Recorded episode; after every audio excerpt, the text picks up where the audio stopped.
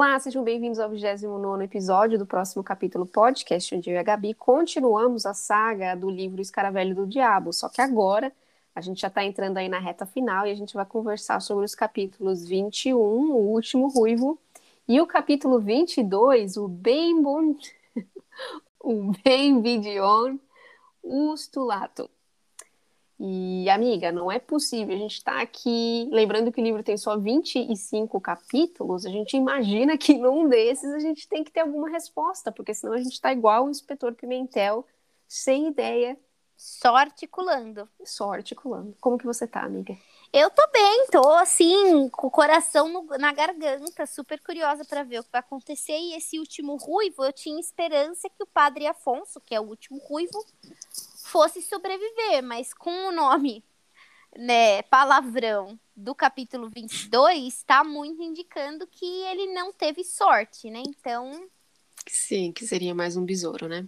Uhum, exatamente. Então, tô assim com o coração na garganta, ansiosíssima para saber. E assim, não é possível que a gente não vá ter uma resposta uhum. antes do último capítulo. Então. E, é, se eu tivesse que resumir os capítulos passados, assim, basicamente nada mudou, gente. A gente soube que o Alberto tentou dar um tiro a esmo numa sombra que apareceu, saiu correndo tentando identificar quais os possíveis suspeitos da casa da senhora Oxê é, estariam fora da cama naquele momento. Não descobriu nada. O inspetor Pimentel continua sem saber nada. Então, assim, não tem muito que resumir dos últimos capítulos, né, amiga?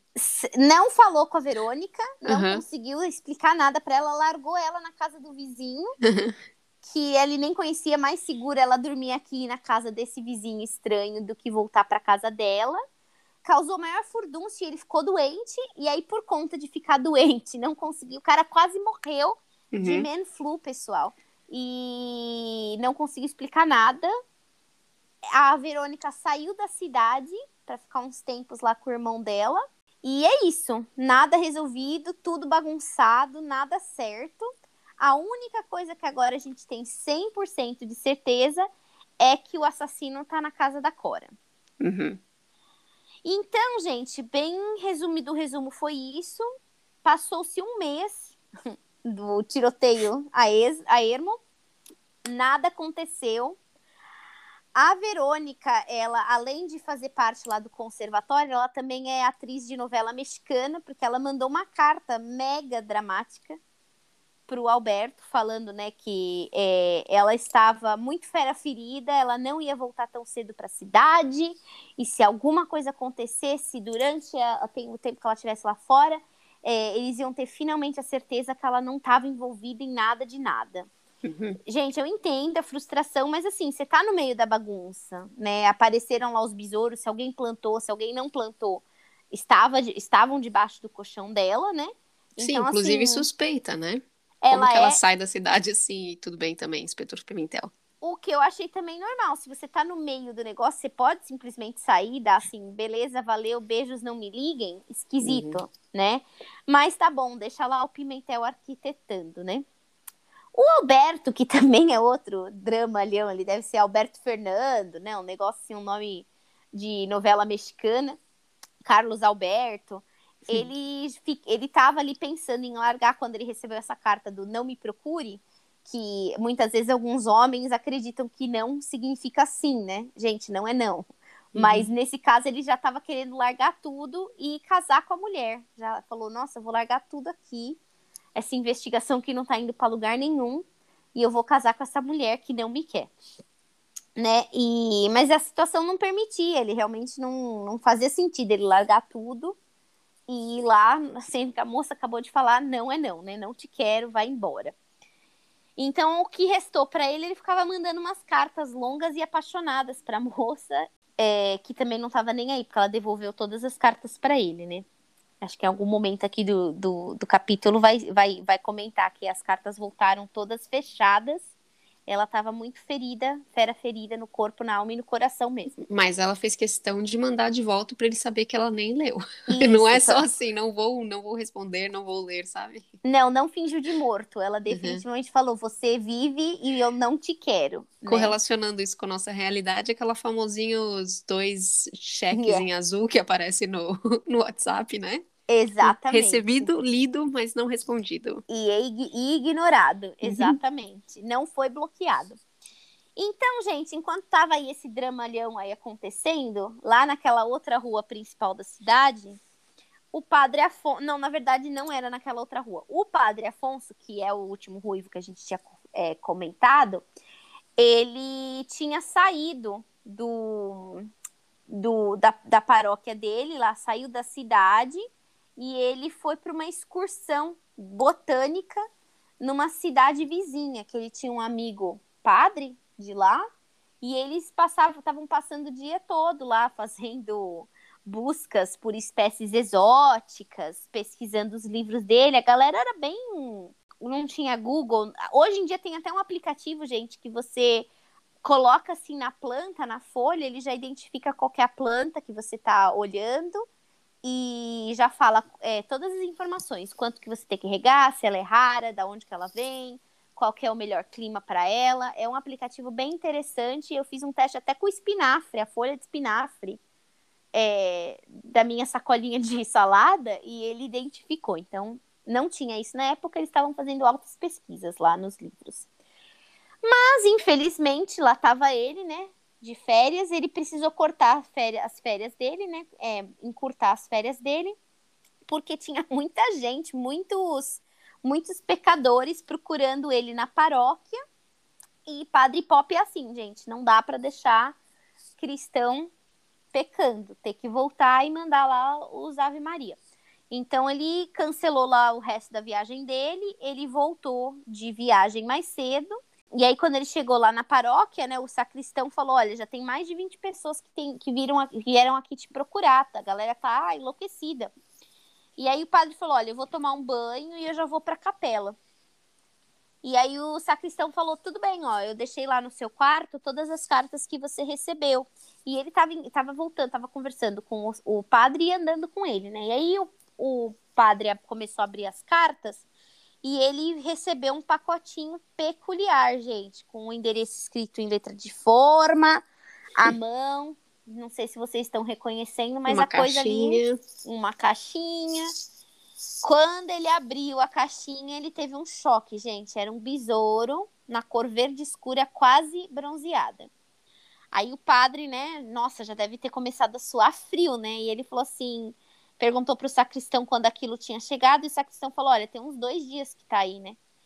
Aí ele falou: Preciso ligar agora, não para a polícia, eu preciso ligar agora para o Alberto. aí ele tentou ligar para o Alberto, primeiro discou o número errado, aí tentou de novo, a ligação não completava, tentou mais uma vez, a, a ligação não completava. Aí o, o, sacristão tá vendo lá o, o, padre fazer papel de palhaço, né? E finalmente, depois da tentativa terceira lá frustrada, o sacristão falou: olha, teve uma tempestade muito forte, chove pra caramba lá, gente. Teve uma tempestade muito forte e o telefone desconectou. Aí o padre falou: Meu Deus, é, a, é, o único telefone que tem aqui na vizinhança. Se vocês lembrarem, ele, ele, ele, a paróquia dele era numa, numa vizinhança um pouco mais simples, né? Então, ainda naquela época, telefone era.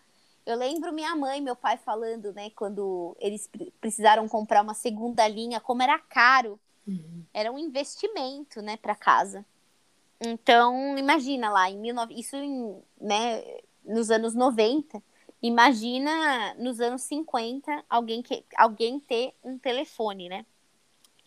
Então, o, o padre, né, tava lá pensando, falou, putz, e agora, o que, que vou fazer, né? E aí ele olhou, viu que o sacristão tava bem confuso, então, o que você faz quando a pessoa está confusa, sua, sua vida está ali, né? Você está entre a vida e a morte, você para para explicar tudo o que está acontecendo. e ele parou para explicar tudo, colocou o moço a par. E aí ele falou: nossa, ainda para completar o azar de tudo, como eu estava de excursão, eu mandei os, os super capazes policiais que tinham mandado ficar aqui, né, me observando, eu mandei eles para casa. Então não tem ninguém aqui, né? E eu fiquei, fiquei, ficou combinado que eu ia avisar, ligar pro pessoal quando eu voltasse de viagem. Ou seja, é, eu acho o seguinte, né? Você tem que se planejar, se chama-se planejamento. Você sabe que sua vida tá em xeque, você tá na reta de um assassino meticuloso, né? Fatal, o cara com exceção da Raquel, que a gente não sabe exatamente se houve o interesse de só silenciar ela, ele foi efetivo, ele foi eficaz em todas as, as os ataques dele, né? Se você sabe que tudo isso está acontecendo, você é o próximo da, da fila, o que, que você faz, Ana? Você não ligaria antes de sair da cidade? Se eu fosse a última ruiva, sim. Né? Do tipo, olha, brother, tô saindo daqui porque tem muitos pecadores me procurando, então tô ligando já, vou chegar por volta das quatro horas da tarde, tá bom? Pronto, gente. Teria resolvido, mas não foi o caso. Uhum. Ele não ligou, ele não pensou, ele não estava conseguindo. Aí o rapaz lá, o sacristão, falou: Olha, vou fazer o seguinte: eu vou procurar alguém aqui, vou pegar um carro emprestado e eu vou lá até a polícia e eu vou trazer a polícia de volta aqui. Aí ele falou: Eu vou aproveitar, vou chamar o cara aqui, o dono da, da vendinha, e eu vou pedir para ele ficar aqui com você. Aí o padre, novamente, que não avisou, que não fez nada, que não pensou, ele falou: Não, imagina, meu filho, não se preocupa, não tem necessidade, eu vou ficar aqui no meu quarto com o meu revólver. Então, o padre também atira e vai ficar tudo bem. Terra de ninguém mesmo, pessoal. Aí o sacristão falou: Bom, tá bom, tchau. Ele arranjou um carro, chegou na delegacia, explicou a situação para todo mundo. Aí o Pimentel falou assim: vou reunir 10 homens e a gente vai imediatamente para a paróquia. A paróquia ficava mais ou menos uns 20 quilômetros da delegacia não estava na avenida principal, gente. E aí eles estavam lá estimando, então, que ia demorar uns 30 minutos para chegar na paróquia, né? Então, vamos lá, né? 30 minutos do sacristão até a delegacia, mais, sei lá, uns 10 minutos ali é, é, articulando o, a, o próximo, a próxima movimentação, mais 30 minutos de volta. Então, o, o padre ia ficar sozinho pelo menos uma hora, gente já tinha uma hora, né, que o padre estava sozinho. Quando eles começaram a se aproximar lá da paróquia, eles viram que a paróquia estava pegando fogo. E aí a vizinhança estava tentando, sem sucesso, apagar o fogo com um balde d'água, esperando o bombeiro. Como o bombeiro foi chamado, a gente também não sabe. Porque se o, telefone, o único telefone da vizinhança não estava dando linha, a gente não sabe como chegou a informação nos bombeiros. Sinal de fumaça. Pode ser também, ó, alguém que, ou talvez os bombeiros fossem um pouquinho mais próximos, né? É. Da, da, deve ter lá um, um, um corpo de bombeiros próximo e aí alguém saiu correndo. Pode ser também, né? É, o dono da vendinha, ele tentou entrar no prédio para salvar o padre, mas estava muita fumaça, estava muito, tava muito forte, não dava. Não teve sucesso. Uhum. Aí, quando eles chegaram lá, e aí o sacristão perguntou: Nossa, mas o que está acontecendo? O que está acontecendo? Aí ele falou: Olha, o, o padre decidiu que ele não ia ficar na, no quarto dele. Então, assim, gente, ele não fez nada do que ele falou que ele ia fazer. Ele decidiu que ele ia ajudar os fiéis que estavam chegando ali na capela. Mas também o povo não dá um descanso, né? Povo sem noção também, né? E ele falou: Não, não é feitio de eu ficar trancado no quarto, então eu vou eu vou ajudar os meus fiéis, né? Então ele, depois de uns, uma, mais ou menos uma meia hora, 40 minutos que o sacristão tinha picado a mula, ele já estava lá recebendo várias pessoas e a capela começou a pegar fogo. Então já tinha mais ou menos uns 20, 30 minutos que a capela já estava pegando fogo, gente, já estava em chamas. E aí o, o vendedor lá falou: olha, provavelmente uma vela caiu, né? E pegou fogo, a capela é de madeira. Enfim, conseguiram apagar o fogo, conseguiram entrar na capela e eles tiraram não um, mas dois corpos carbonizados, gente. O do padre e um outro que certamente era o fiel que estava se confessando, mas não dava assim pelo pela fisionomia não dava para ver quem que era. Aí o inspetor virou pro Alberto e falou assim: "Nossa, o inseto vai ficar bem desapontado, porque o fogo chegou no padre antes dele, né?" E uhum. aí o, o, Alberto concordou e foi olhar a segunda vítima. E aí ele viu um botão de pérola na gravata da vítima. E não sei se vocês lembram, mas quem sempre teve muito orgulho daquele botão na pé, de pérola na gravata era Mr. Grátis, pessoal. Mortinho uhum. da Silva. E ele se confessava, faz sentido ele tá lá, né? Então, e nesse mesmo instante que ele notou que era o, o Mr. Grátis, os policiais apareceram carregando o cozinheiro da dona da, da Cora é, O'Shea pelos braços. E ele estava bem irritado, ele estava gritando: me larga aqui. Eu vim visitar minha mãe, minha mãe mora aqui, pode verificar. E eles foram verificar uhum. e de fato a mãe dele morava lá. Aí o Alberto falou assim: olha, eu vou resolver um assunto e daqui a pouco eu volto. Partiu, gente. E o inspetor falou assim: bom, a gente vai verificar todos os carros que estão saindo, que estão aqui na região, porque eu tenho certeza de que o inseto está perto.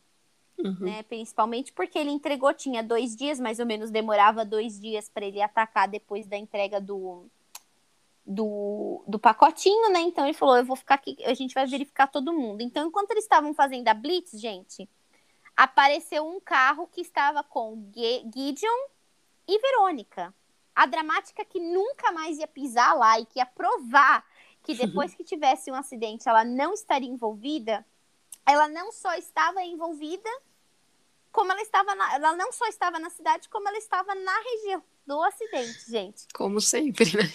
É, exato. Então, é, no arredor da, nos arredores da cena do crime. Aí o casal lá, né, quando foi parado, eles explica, ele explicou, né, o, o Gideon explicou que eles tinham ido até a delegacia procurar o inspetor e aí o, pessoal da delegacia falou que o inspetor estava lá perto da capela. E eles vieram porque a Verônica precisava conversar com o, com o inspetor. Ela veio na cidade só para conversar com o inspetor, gente. Não tinha o telefone nem a opção de carta. Uhum. Aí o inspetor falou assim que é, o Mr. Gratz tinha morrido no incêndio. Quando ele falou isso, a Verônica apareceu em choque. Mas o Gideon não mostrou muito choque, ficou bem apático de emoções. Mas aí o, o inspetor falou assim: Bom, mas então, eu tô aqui à sua disposição, o que, que você quer falar comigo, né? E aí ela falou assim que ela tinha vindo para a cidade com o irmão, que o irmão tinha que resolver uns assuntos. Então ela tinha vindo com o irmão e já ia embora no dia seguinte. E tudo que ela queria era saber como que estavam indo as investigações. Ou seja, gente, ela tinha zero de temas e assuntos para tratar com o inspetor, né? Então, tá parecendo uma desculpinha meio esfarrapada, né? E aí ele falou assim: ah, tá aqui, tá tudo na mesma. Não mentiu, né, gente? Tava tudo na mesma mesmo. Ele não fez nada. Zero avanços, P nenhuma, tava tudo parado. E ela falou: e o Alberto, inspetor, onde ele tá? Né? E aí o Alberto, o inspetor falou: olha, ele saiu ele voltou para a cidade. Ele não está mais aqui e ele também omitiu que o Alberto não ia voltar, né? O Alberto ia voltar, mas ele não falou para Verônica que o Alberto ia voltar. Porque ele sabia que o babaca do Alberto, ele não consegue, né, ser profissional, fazer nada certo quando ele está perto da Verônica e ele precisava do Alberto focado. Então ela falou: ah, então quando você encontrar com o Alberto, você poderia poderia pedir para ele me dar uma ligada? Eu, amanhã de manhã eu vou sair, se ele puder me ligar antes de eu ir embora, na casa da Cora, seria ótimo. Ele falou: ah, tá bom, vou avisar. E aí ele já fez sinal articulador para dois dos melhores tiras da cidade seguirem o carro.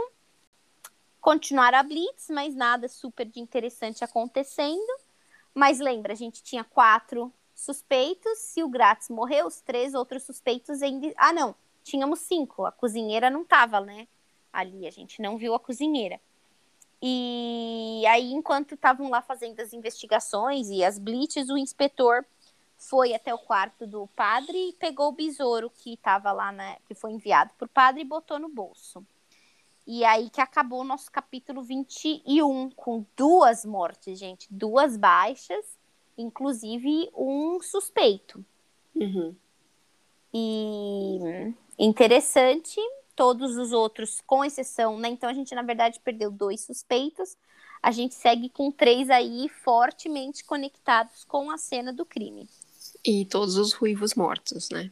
E agora acabaram-se os ruivos da cidade, minha gente. Então, assim, a não ser que aquela família volte de férias, que uhum. provavelmente devem estar voltando, a não ser que já decidiram não, desencana, nem vamos voltar para a cidade ainda poderia ter aquela família, mas de verdade, verdadeira, todo mundo que estava lá, todos, todos os ruivos que foram traçados como potenciais vítimas já tinham Uhum. Já não pertenciam mais a este plano. Uhum. Aí vem o capítulo 22 com o nomezão do Ben Bidion Ustulatum. O Alberto voltou para a cena do crime, ele recebeu o recado que ele tinha que ligar para Verônica, mas ele ligou tarde demais. Porque quando ele ligou, ela já não estava lá. Paciência, vida que segue, ela não queria ler carta, mas queria falar no telefone. Talvez ela não lesse, né? Talvez fosse analfabeta, não sabia. Não, mas ela tá no negócio de música, será que ela, ela É, não, ter? com, não, é, com certeza ela, ela sim, ela, ela, ela sabe porque ela já mandou mensagem, não me escreva, né? Foi, foi um comentário sarcástico que eu não peguei. Uhum, uhum, Ok. uhum. Tudo bem, não tem problema. É... Am, Aí foi o velório do Padre Afonso, que foi concorridíssimo. Todo mundo querendo lá agradecer o padre por tudo que ele fez, né? Uhum. E apesar da Cora ter pedido para levar o corpo do Mr. Grátis para a pensão para fazer o velório, que lá naquela época era muito comum velórios na casa né, da pessoa, né? Então eles abriam a casa e a ca- até hoje nos Estados Unidos não tem mais o corpo, acho que velado. Até tem o corpo velado na casa, né? Mas hoje em dia é, talvez tenha o corpo, mas eles seguem fazendo esse esse velório caríssimo, né? Que é praticamente uma festa. Você tem que é, encomendar comida, fazer um buffet, servir bebida, né? Todo mundo fica ali é, da- pagando os pêsames, né? Pro, para a família, né? Então era muito comum também no Brasil fazer isso, do, do corpo ser trazido para casa, ficar ali aberto ou fechado, né? Para todo mundo ir lá pagar os respeitos, né? Pelo, pelo, pela, pelo morto. E a Cora queria ter levado o corpo do grátis para a pensão dele, mas o inspetor e o, e Afonso, e o Afonso falaram que não, que era melhor que os grandes amigos, Padre Afonso e Grátis, fossem velados juntos. Aí eu digo, né, gente, além de articuladores, eles também são detentores da opinião divina, né? Porque eles dão ca- as cartas em todos os temas da cidade. Tipo, pelo que eu lembro, o Mr. Grátis tinha acho que nove anos que ele morava com a Cora. Sim. E ele conhecia o padre há uns três, quatro anos. Então, assim, de super trunfo, a Cora tinha mais tempo, né? De conhecer, e, tempo que conhecia o Mr. Grátis. Então, nada a ver, né? Ela queria, poxa, ela já perdeu o filho, ela agora perdeu, perdeu renda, parte da renda agora, né? A situação tá complicada, tá em vias de perder o, o cozinheiro, enfim. Não foi possível, eles não permitiram que o melhor era realmente os dois serem velados juntos. Aí terminou o velório, então eles se cansaram lá de velar cor os corpos, eles foram, voltaram para a delegacia e eles começaram a buscar a espécie do escaravelho que chegou pro padre, né? E aí eles passaram metade do dia buscando, olhando as revistas, tal, não acharam nada. E aí eles decidiram ir para um dos entomologistas lá dos nove que tinha, tinha um amador na cidade, eles pediram, foram lá para pedir ajuda. E aí o senhor recebeu eles e, e, e aí ele buscou justamente no livro, no fascículo, se vocês lembrarem, quando Silva e o inspetor Pimentel foram é, interrogar o Mr. Gideon lá na, na loja ortopédica, o Mr. Gideon ele, ele escondeu o fascículo 9 de entomologia francesa na perna, numa, numa perna, numa prótese de perna. E eles pegaram, aprenderam o livro, mas assim, eles passaram metade da manhã olhando os livros e eles nem pensaram em olhar o livro que um dos suspeitos estava escondendo, gente. Não pensaram. E justamente nesse livro, o fascículo 9 do, do Entomologia lá francesa, foi quando foi onde o entomologista, o senhorzinho lá que eles foram lá visitar, encontrou o Bembidion ustulatum.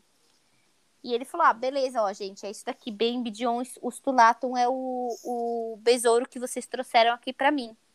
Aí o Pimentel perguntou: ustulatum significa queimado, né? E aí o, o, o entomologista confirmou. E aí eles se olharam, trocaram os olhares, nada falaram. Apesar do entomologista ser homem, ele podia ser também fofoqueiro, né? Então saíram de lá E aí eu pergunto, né, por que, que não olharam a porcaria do livro antes, né? Mas tudo bem.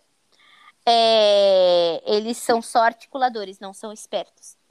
É, saíram da casa, voltaram para a capela e o inspetor falou assim: Olha, eu vou ser bem sincero com você, Alberto. É, eu acho muito difícil que uma vela caída no chão teria causado um, um acidente, um incêndio tão de tamanhas proporções. Eu acho que teve outra coisa e eu quero procurar aqui, porque eu acho que teve algo mais potente.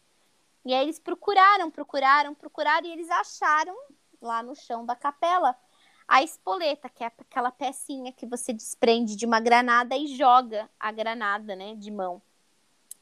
E aí procuraram um pouquinho mais ali para frente e viram que a granada estava é, um pouquinho mais para frente e tinha um pouco de, gelati de gasolina gelatinosa na região. E aí o, o inspetor Pimentel ele falou assim: Meu Deus, é, são restos de bomba na palma. Até no livro está escrito Nepal, mas é Napalm, gente. Não, não sei se a tradução em português é Nepal ou se foi. Sei lá. É, o Alberto falou que ele não entendia nada disso, não sabia nada de bomba. Mas o inspetor falou assim: olha, vamos tomar cuidado e não pode se acender nada por aqui perto, porque a coisa ainda está muito fresca. Ainda tem gasolina gelatinosa, então ainda poderia começar um segundo incêndio. E aí ele falou: vamos voltar lá até onde o padre estava. E aí foram perguntar para o sacristão, que o sacristão estava morando lá e esperando o próximo padre, né? E enquanto eles estavam caminhando para lá, ele falou: Olha, eu sou bem familiarizado com a bomba, porque, com, essa, com esse tipo de bomba, porque eu servi no exército como soldado na última guerra. Mas eu não consigo imaginar como que o inseto conseguiu colocar a mão em algo desse nível. A não ser que ou ele tenha servido na guerra, uhum. ou ele comprou com um ex-combatente. E aí, só trazendo um pouquinho aqui de informação para vocês, gente, porque eu não sabia.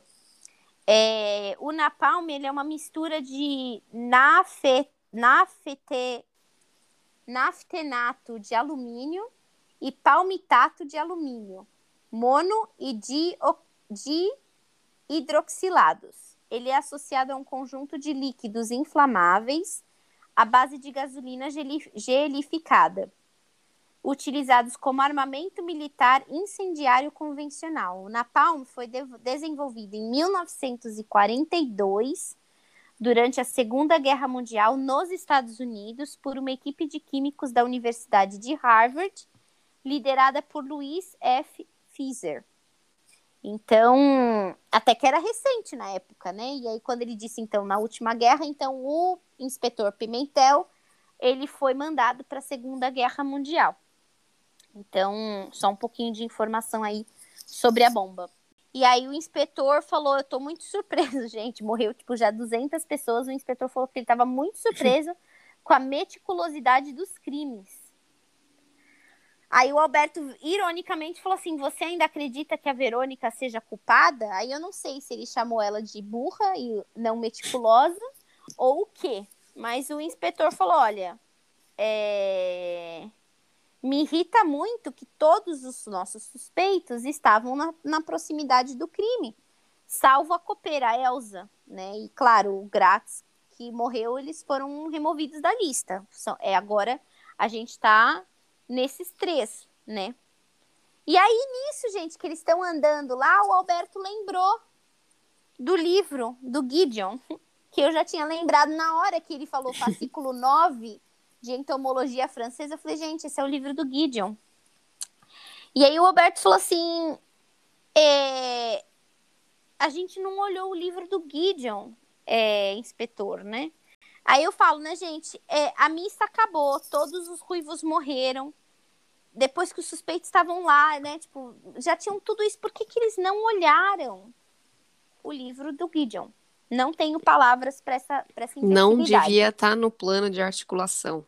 Não Eles estavam só seguindo algum plano que tá só dentro da cabeça deles, né? Sei lá. Eles devem ter aprendido o livro e ter colocado para doar no sebo, sabe, gente? Bem nesse esquema, assim. Meu Deus.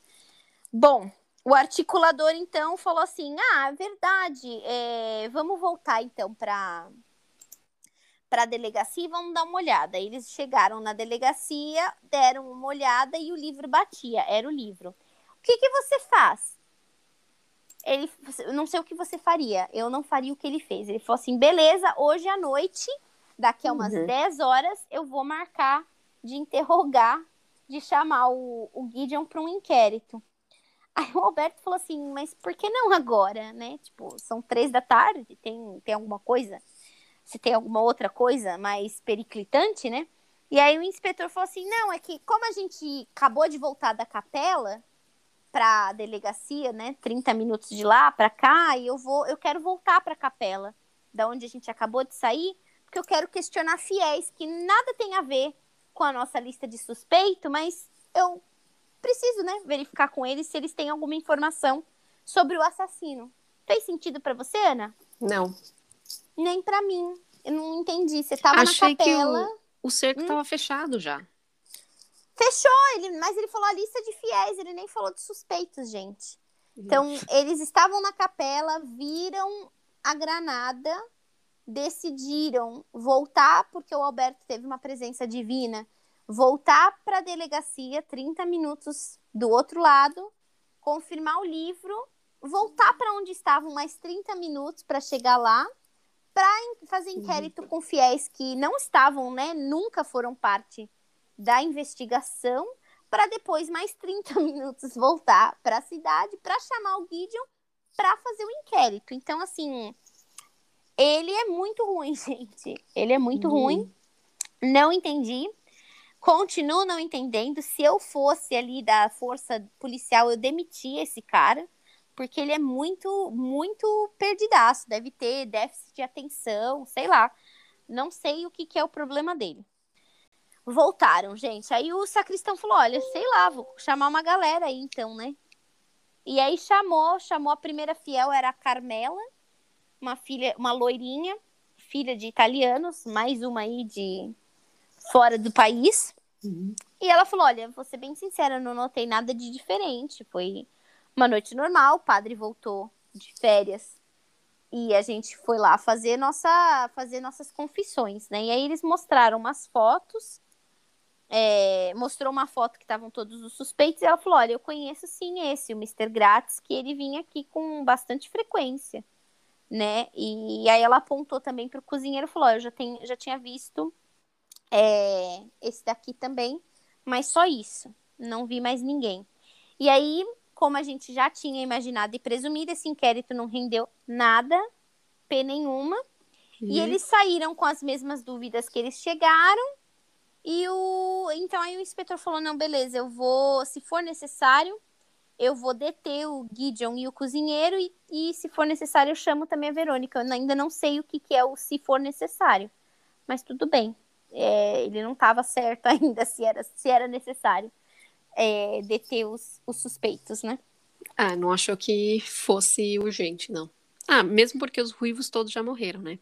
É, morte não ia ter mais, é verdade. Agora o que você precisa é dar um tempinho pro assassino fugir, né, gente? Porque não dá, agora estavam fazendo a blitz, né? Então, assim, o cerco tá fechando, tem um mês que o cerco tá fechando, mas não tá 100%. Então ele falou, vamos lá, né? Ainda teve, rolou aí uma conversinha de, ah, a gente tá com fome, então vamos comer, né? Então, beleza.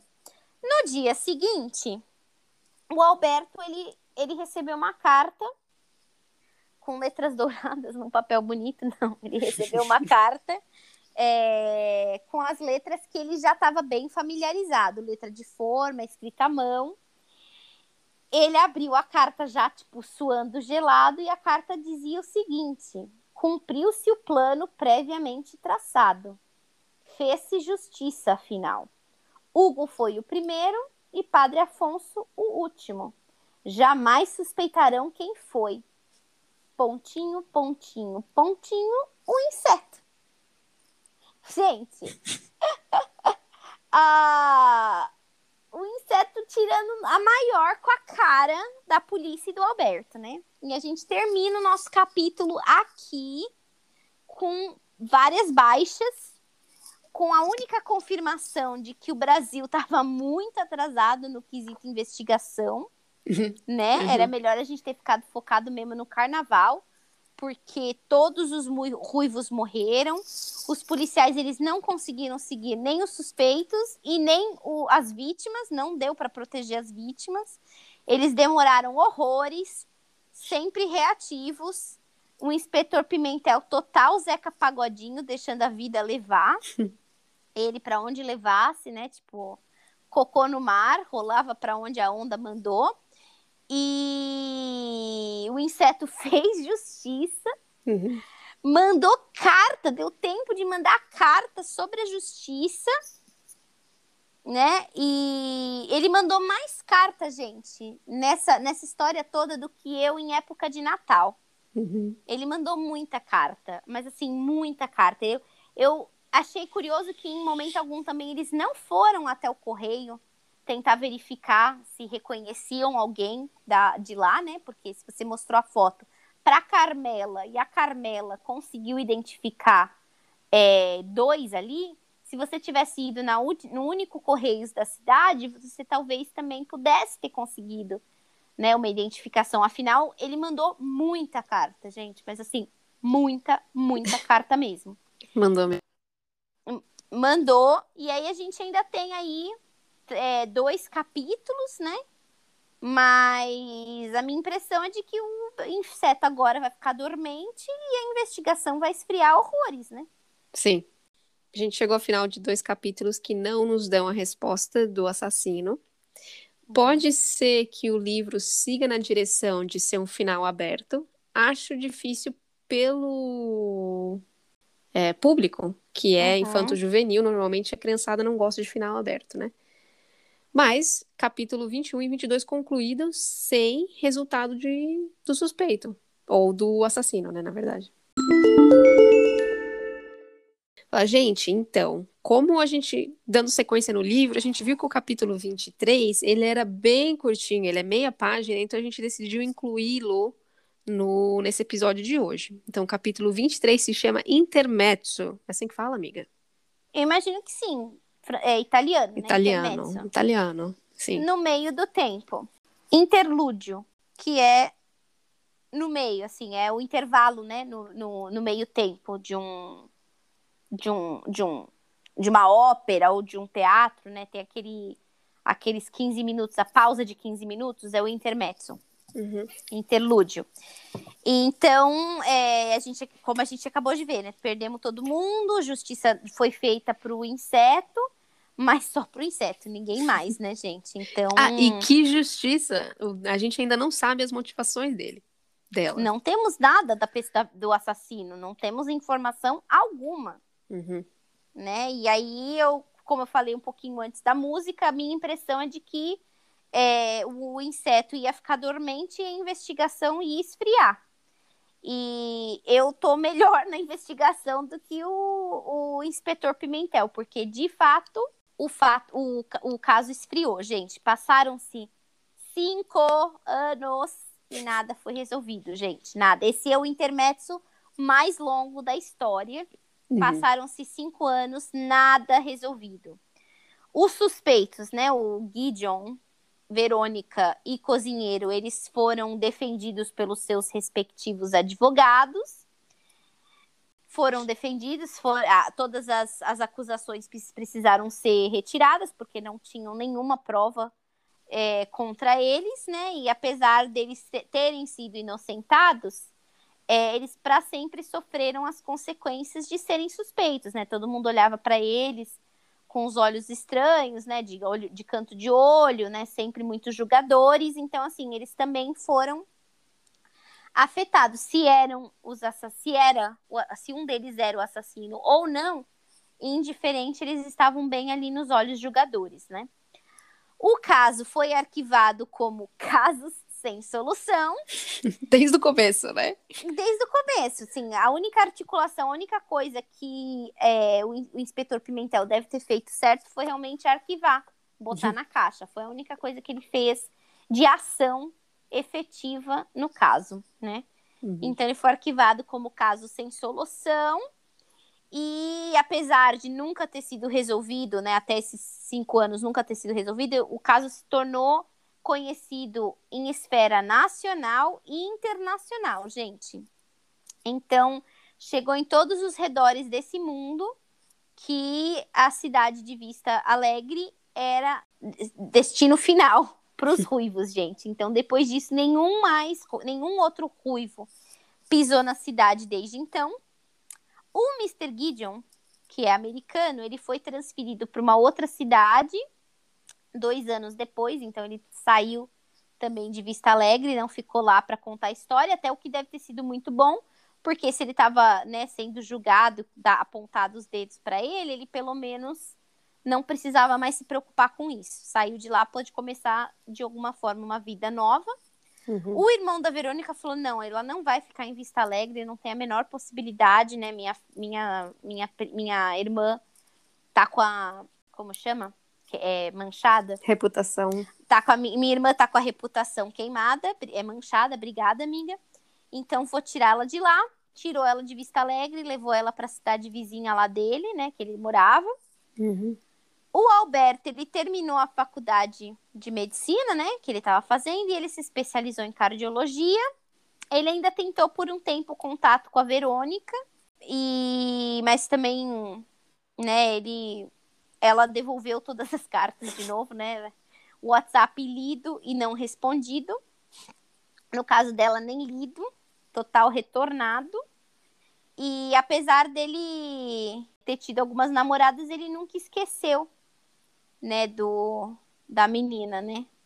E aí a, o irmão dela ainda foi promovido, se mudou para uma outra cidade ainda. E aí ele, antes dela se mudar, apesar de que ela não queria papo com o Alberto, ela mandou uma mensagem pro Alberto, falou assim: "Olha, não me procure mais, porque eu estou noiva". Então, tan tan tan. Tan tan tan, exatamente, ela, né, ignorou, ignorou, ignorou, mas ela ainda precisou dar um gostinho ali de já Vingança. tinha cavado, exato, cavado a cova do cara e ainda tacou a terra em cima, né? Uhum. E aí, gente, olha, Grátis morreu. Gideon se mudou da cidade. Verônica saiu da cidade. A Cora, ela ou ela ia entrar em falência porque ela perdeu todos os moradores hóspedes da casa, ou né, ela ia ter que procurar e ela também perdeu um filho, ela perdeu muita gente, né? Nessa nesse nesse ano de loucura aí. Então ela também provavelmente vendeu a casa ou fechou a casa, imagino que vendeu, mas ela também ela se mudou, ela saiu de Vista Alegre e ela foi para Inglaterra morar com Marbaduke, que é o outro filho, o filho que sobreviveu, né?